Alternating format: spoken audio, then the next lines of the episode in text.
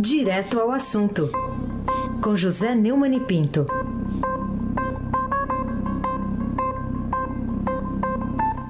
Bom dia, Neumann.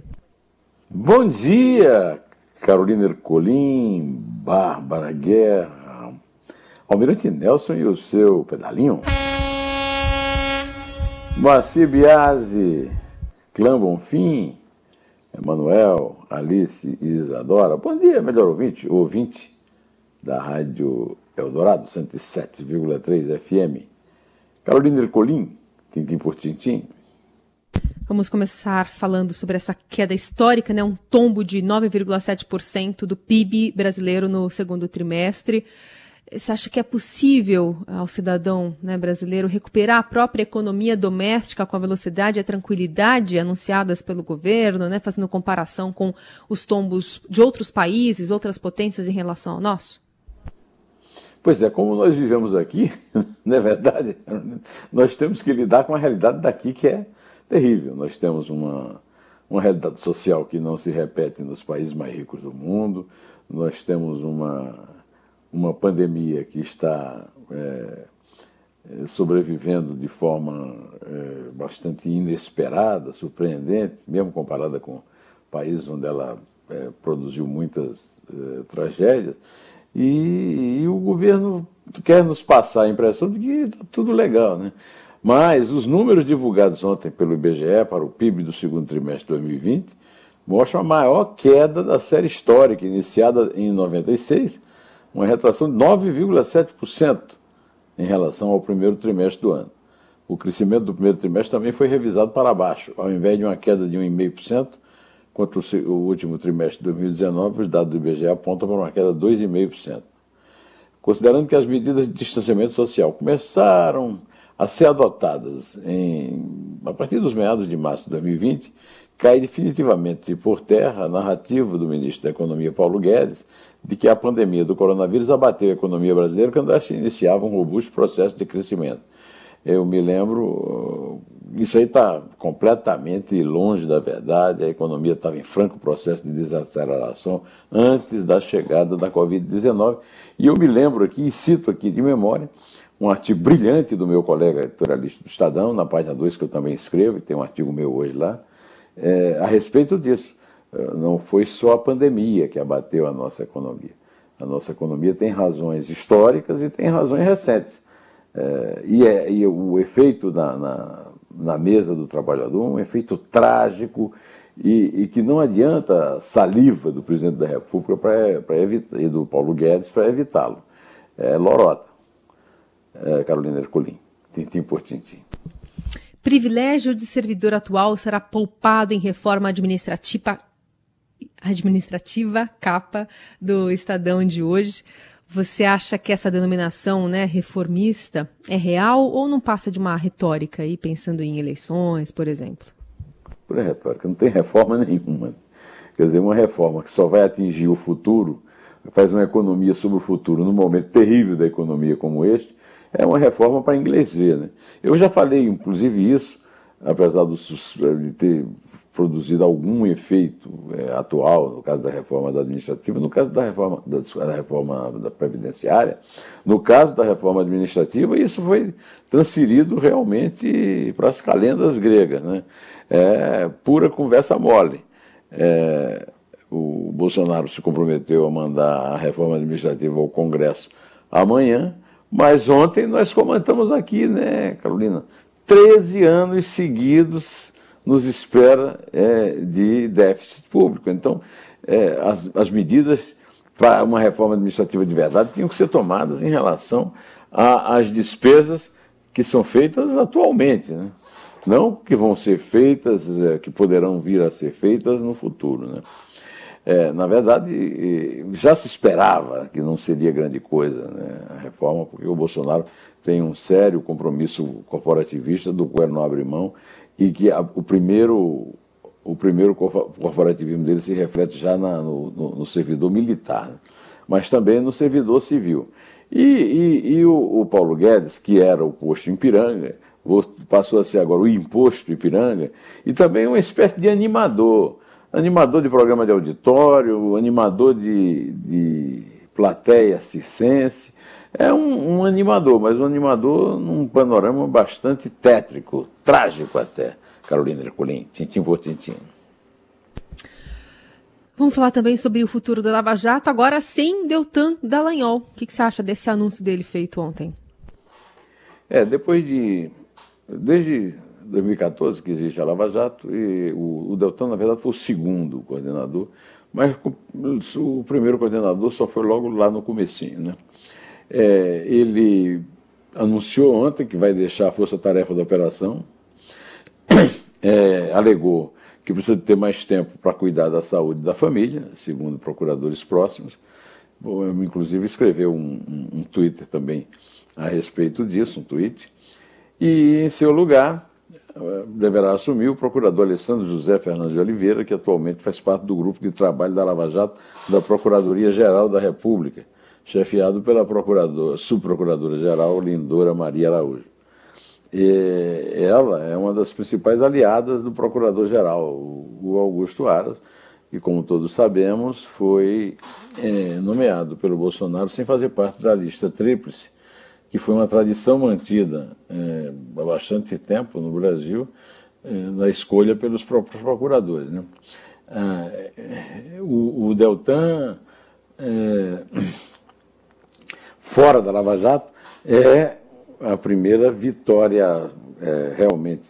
Não a segunda, né, porque a primeira foi o afastamento do Sérgio Moro, do Ministério da Justiça. É, do bolsolulismo, a força política mais relevante do Brasil hoje. O bolsolulismo é uma associação entre o Bolsonaro e o Lula para que os dois é, concorram no, segundo turno da eleição de 2022, é, que é um tem o maior interesse que o adversário seja o outro. Agora, é bom lembrar que eles não podem ter combinado com os russos, né? aquela história do Garrincha com o Feola, que quando o Feola, na, no jogo, na véspera do jogo do Brasil e Rússia na Copa de 58, é, começou a traçar uma jogada, o Zito toma a bola do russo, passa para o Didi, o Didi manda na ponta para o Garrincha, o Garrincha dribla o, o, o lateral e cruza para o Vavá fazer o gol. Aí o Vavá perguntou, mas o senhor combinou isso com os russos, é, seu Fiola? E a mesma coisa, não, parece que o Lula e o Bolsonaro se esqueceram de combinar com a economia. Né? Vamos esperar para ver se esse plano deles. Aliás, na dúvida até se vai haver segundo turno pelo atual, é, pelo atual panorama, pode ser que o Bolsonaro ganhe até no primeiro. Mas até lá tem mais dois anos e meio de uma economia que vai ser muito menos endulcorada do que eles estão pintando, Carolina Ercolim. Tintim por tintim. É, basta saber se vai ser um V, né, mesmo, como está prevendo Guedes, ou um, um I, né, de incerteza, como estão apontando alguns especialistas né, na área econômica. É. Vamos falar também sobre o, um tribunal que encerra a ação penal contra Lula, tam, também uma chamada aqui do Estadão de hoje. O que, que, você acha que motivou a decisão e quais serão as consequências nos panoramas político e administrativo no Brasil a partir dessa decisão a favor do petista? É, existe uma, uma presença muito grande bolsonarista nas, na, nas, justiça, nas cúpulas da justiça, mesmo na base da justiça. Né? E parece que a quarta turma do Tribunal Regional Federal da Primeira Região é, faz parte dela. Ela trancou, então faz parte do bolsolulismo que a gente estava falando agora. Né? Trancou ontem uma ação penal que acusava o ex-presidente Lula de corrupção e lavagem de dinheiro em suposto esquema de propinas ao Odebrecht, em troca de influência sobre o contrato do Banco Nacional de Desenvolvimento Econômico Social, BNDES, voltados para o financiamento de obras em Angola e envolvendo um sobrinho dele, o Taiguara Batista. É bom lembrar também que o, Bolsonaro prometeu abrir a caixa preta da, da, do BNDES e até agora ninguém viu é, caixa preta nenhuma, né, Carolina? Na verdade, é, a coisa está do jeito que sempre foi, passou, passaram por lá vários presidentes do BNDES e nenhum deles é, assumiu para valer.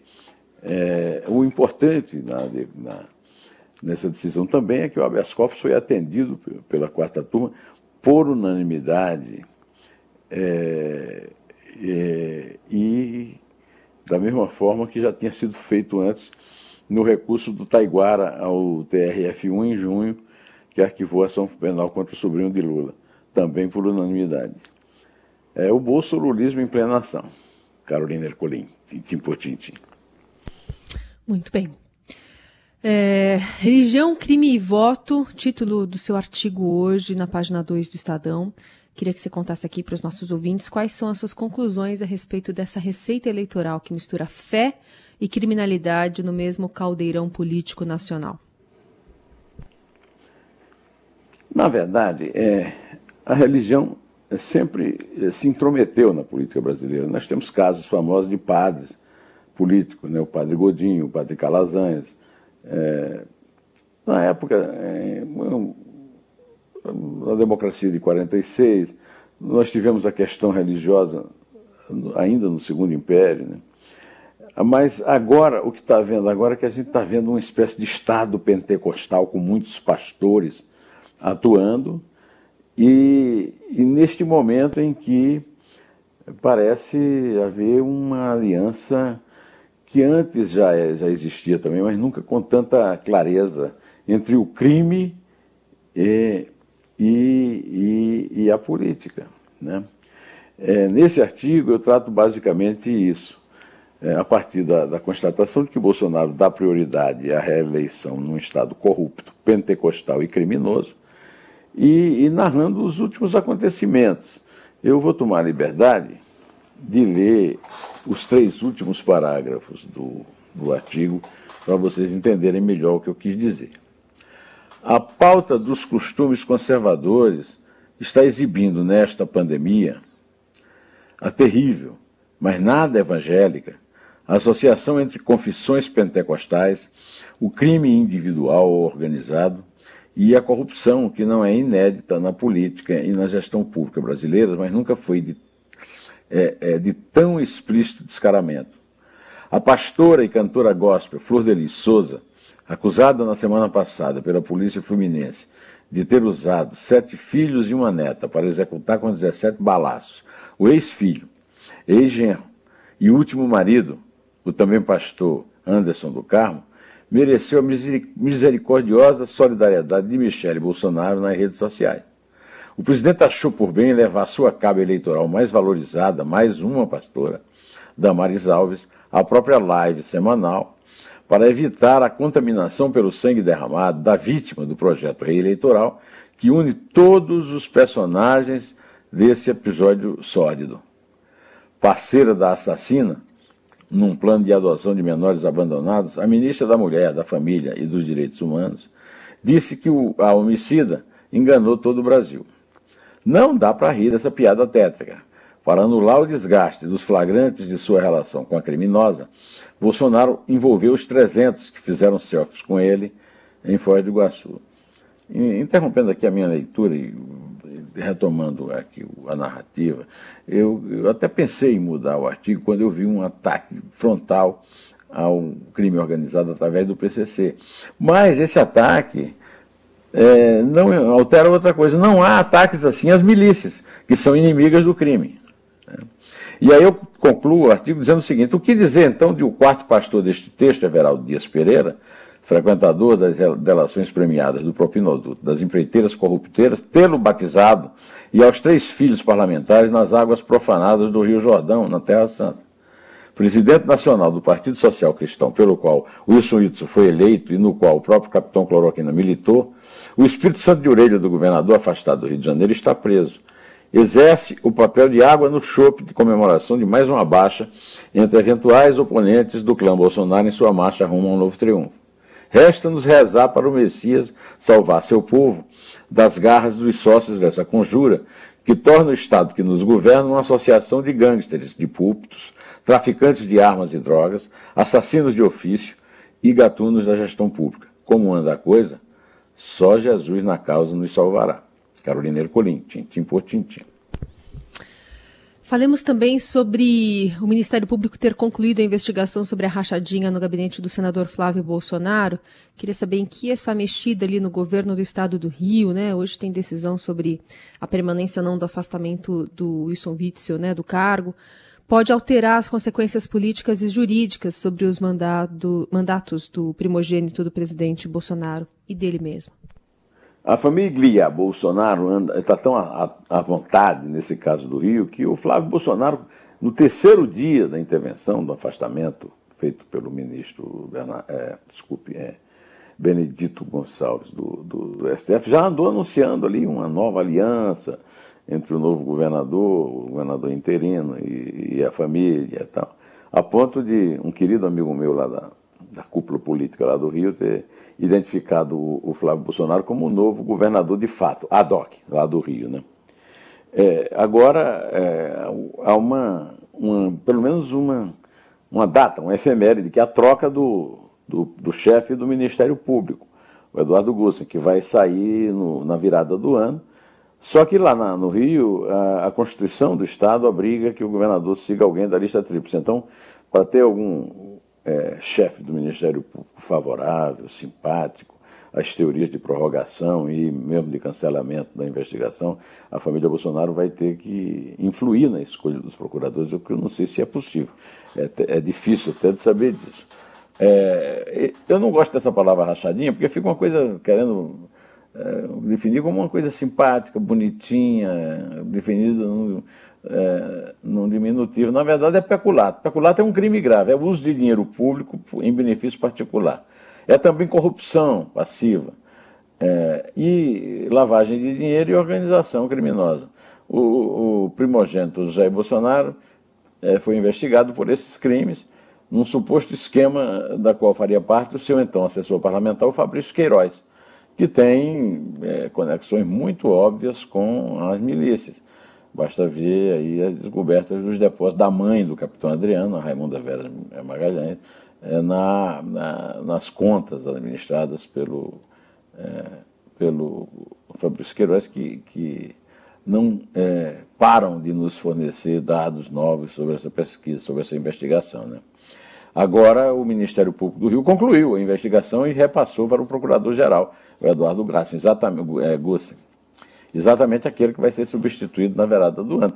Mas a gente, até lá, vai ter muita novidade, muita coisa para comentar aqui, Carolina. Agora, por enquanto, você vai, por favor, fazer aquela contagem de despedida. Né? Vamos lá. É três. É dois. É um. Em pé.